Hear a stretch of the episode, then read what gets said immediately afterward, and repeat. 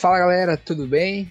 Está começando agora o Avalanche Tricolor 03, um programa de gremista para gremista que vai trazer os comentários pós-jogos e projetar também as próximas partidas do Grêmio e das gurias gremistas.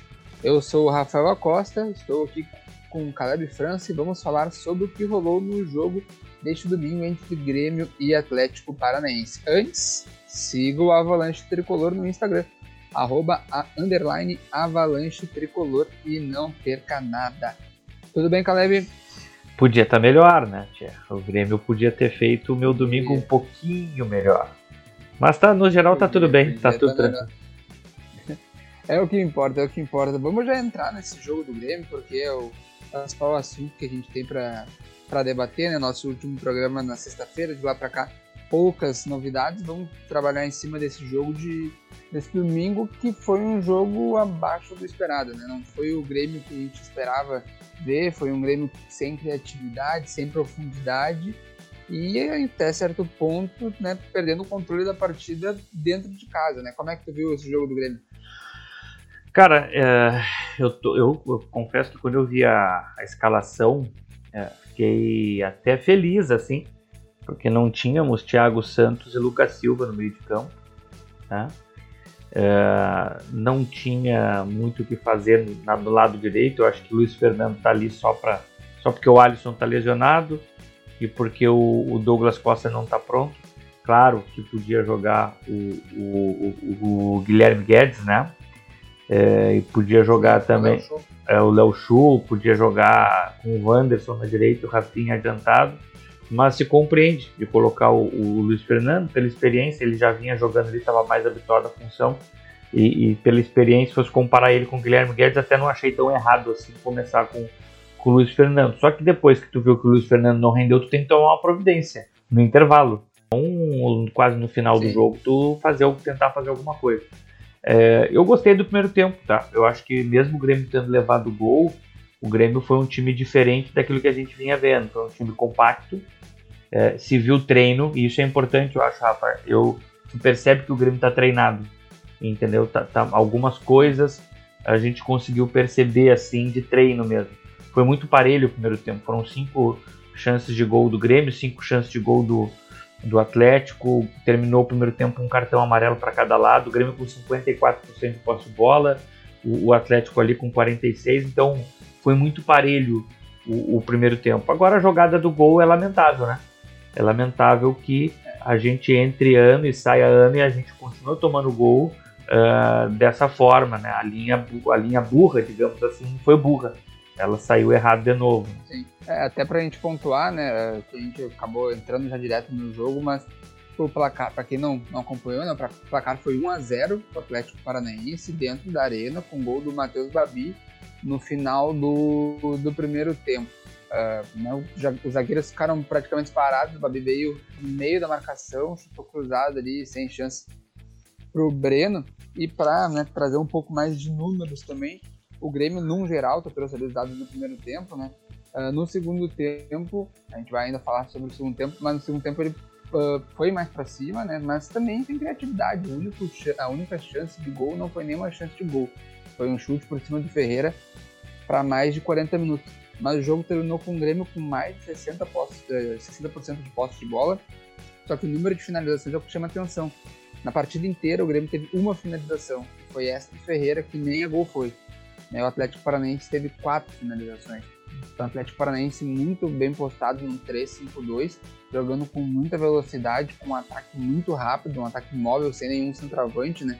Era o Vitinho com o Matheus Babi. O Matheus Babi é centroavante, mas é um cara muito móvel e conseguiu dominar e ter as principais ações da partida. Então, tem que ficar de olho no Atlético Paranaense também, né? Tem que ficar de olho. O Atlético está com 9 pontos, 3 jogos, 3 vitórias, 5 gols marcados e nenhum gol sofrido, né?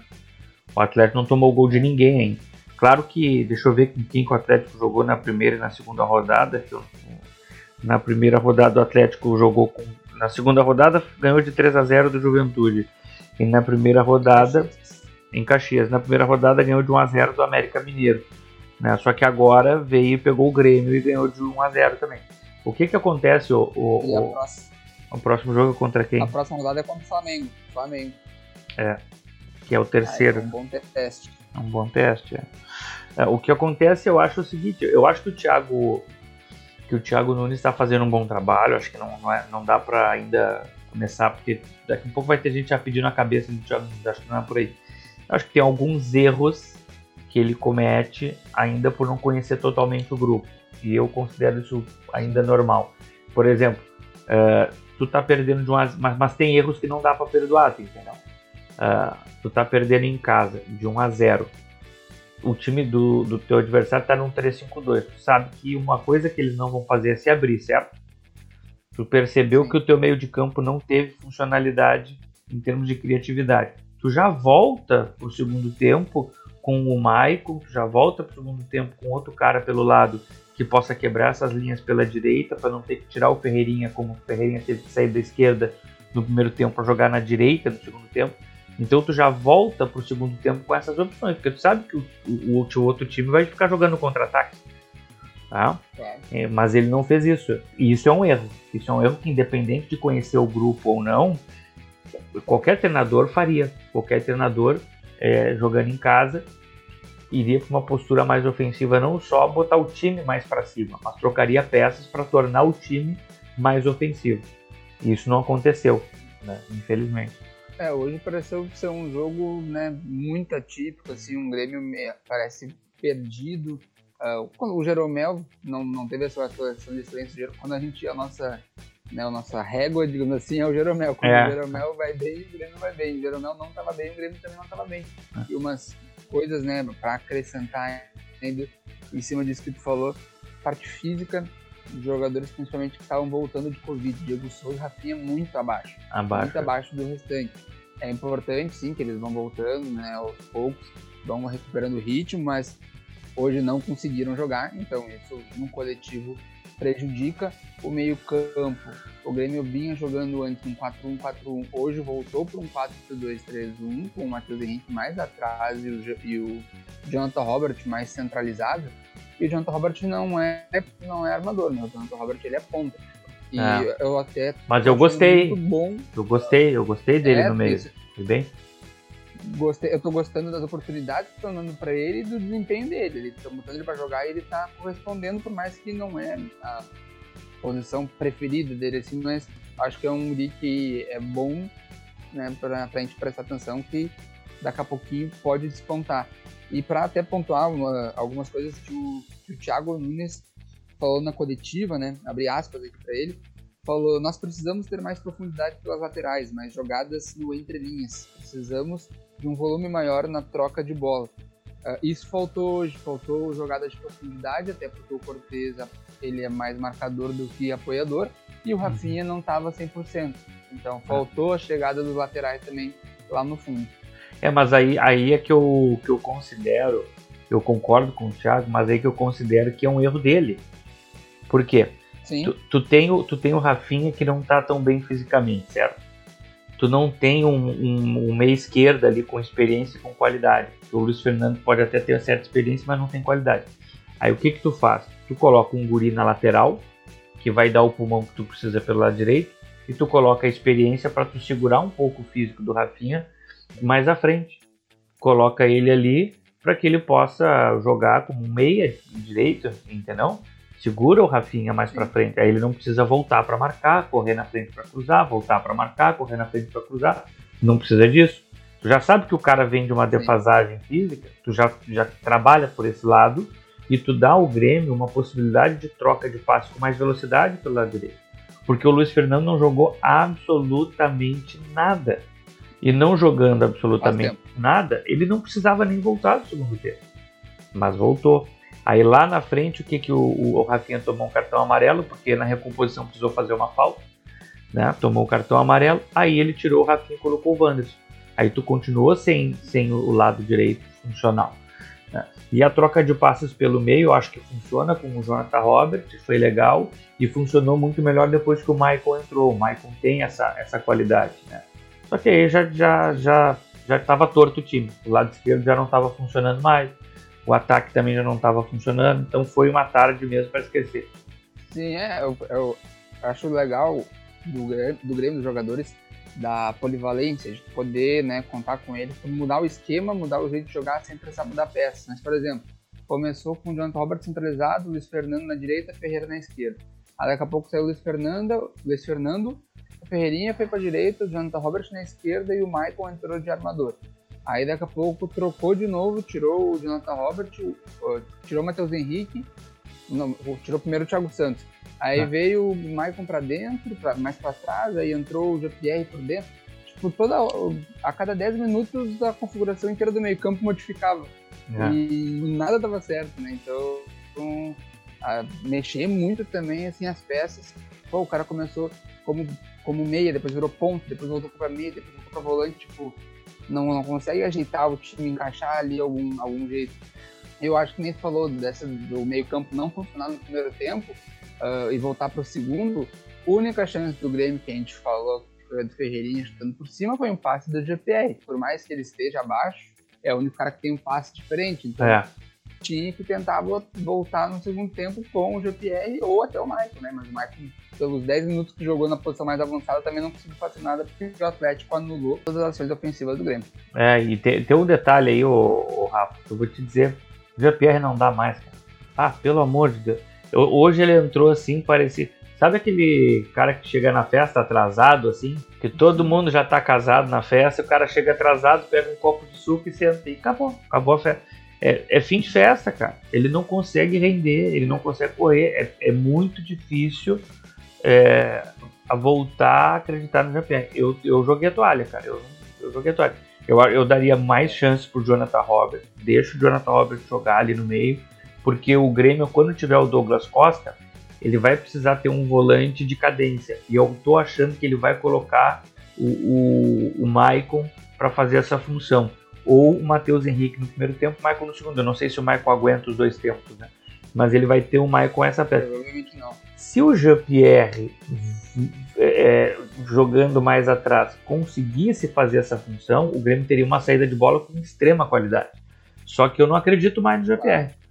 Entendeu? Porque tu, tu tendo é, eu... um, um, volante com essa qualidade, não precisa necessariamente ter um 10. Tu pode ter um cara que gire, aí tu vai ter esse meio girando o Douglas girando com o Jonathan Robert, com o Ferreira o tempo todo, e um cara para finalizar na frente. Confunde bastante a marcação, só que aí tu tem que ter um volante que dê o passe na profundidade. Sim. É, eu ainda, eu ainda bato na tecla do meu time é, preferido de meio campo, seria Thiago Santos, Matheus Henrique e o Darlan, e aí, aí não sim. tendo um deles, aí tem a opção ainda de Maicon e Jean-Pierre. Para mim, o tripé de meio campo é sendo um 4-1-4-1 com o Douglas Costa na direita, Ferreira na esquerda e o Diego Souza lá na frente e daria mais chances para o Guilherme Guedes na lateral esquerda. É o é. que eu ponto, vou defender Darlan e Guilherme Guedes aqui nesse nosso programa. Aliás, o Darlan, esse tripé de meio campo foi o tripé que funcionou e, e deu aí 7 ou 8 vitórias consecutivas para o Thiago Nunes. O meio de campo do Grêmio claro, parou de render a hora que saiu o Darlan. Né? O, o, é, não entendo, não entendo como o GPR consegue ser tão abaixo e como o Darlan entrando e agregando no time, ele consegue ser sacado do time. São coisas que eu não entendo ele dentro. É. Eu tô preocupado, o, o Rafa. Fala. Eu tô preocupado com o Grêmio. É, eu vi um tweet hoje muito, muito inteligente até, que o, o Grêmio, ele. As más atuações do Grêmio são escondidas pelos fracassos do Inter. E é verdade. É. é. Eu até o primeiro tempo não foi, não foi mal. O primeiro tempo do Grêmio foi bom, eu gostei do primeiro tempo. Foi, foi um primeiro tempo que tu via treino, que tu via. Pô, os caras estão entendendo. Só que no segundo tempo foi um horror, cara. Horrível o segundo tempo. E isso preocupa, porque daqui a um pouco tu pega um Flamengo que joga nessa linha assim mais de profundidade o, o Flamengo tem muito tabelamento na, no último terço do campo. Muito. Cara, o, o Flamengo hoje fez um gol de escolinha. Né?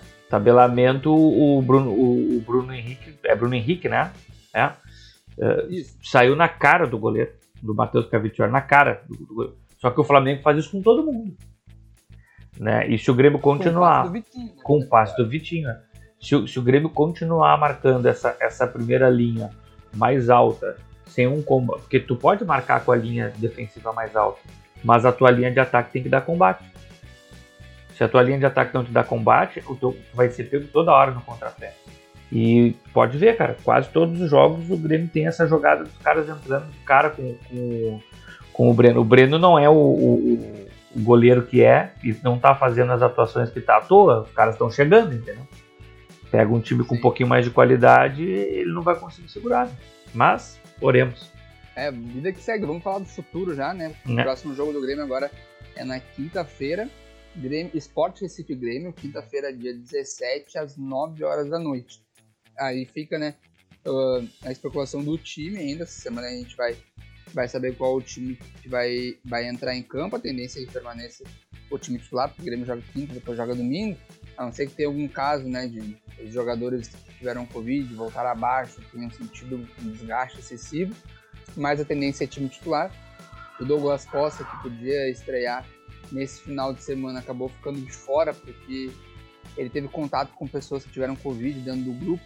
Uhum. E o Grêmio acabou afastando ele de alguns treinamentos, né? Ele não estava na aptidão física para estrear.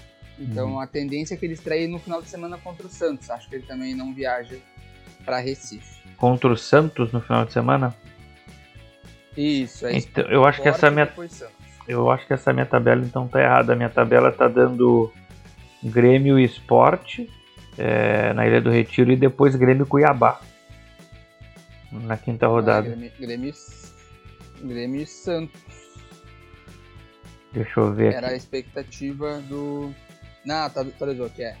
Cuiabá e Grêmio no domingo e Grêmio e Santos na outra quarta. Na, na, outra quarta, dia 23 na Arena. Então a estreia na Arena dele na outra quarta-feira. Não estava atualizada. É. Falha, falha minha. Então é isso aí. Esporte, depois Cuiabá e depois o Santos no dia 23. É Do, dois jogos fora, mas dois jogos, teoricamente, com adversários bem mais fracos que o Grêmio. Que fazer seis pontos aqui, na minha opinião, é obrigação. Cuiabá tem um ponto, o Esporte tem um ponto. É obrigação fazer é, aqui. Só que pega o esporte mordido, né? Thiago Neves e André Mordido. Ah, já começa 2x0 o jogo pra eles. Né? Vão perder mordida. o Grêmio vai ter que fazer 3. Se contar com a lei do ex, já tá 3x0. Tem o Rafael Thierry na zaga aí. É. Tá 3x0 pro esporte. Então o Grêmio vai ter que fazer gol. Tem o Diego Souza, então tá 3x1 já começou o jogo. É. é o, esporte, o esporte ele jogou contra quem nesse campeonato? Já? Vamos, vamos atrás aqui. Vamos o Sport jogou contra o Inter, empatou com o Inter, né? O único, o único ponto do esporte do campeonato é contra o Inter. Um é, a um. segunda rodada perdeu em casa para o Atlético Mineiro e agora, 8h30, entra em campo contra o Fortaleza, né? É, só tem que saber, de, saber quanto vai perder. É, o Fortaleza tá, tá bem encaixadinho. Três. Porque o Fortaleza tá redondinho. Então é isso, estamos chegando mais um final do Avalanche Tricolor, a edição 03. Vamos ver aí agora essa semana os treinamentos, né, a definição de time do Grêmio para o jogo de quinta-feira contra o Esporte. Acompanhe a gente no Instagram, arroba underline avalanche tricolor, ali vai postando sobre os treinamentos, provável time, o pré-jogo, tudo está sendo postado lá. Te agradeço então, Caleb, boa semana, até a próxima.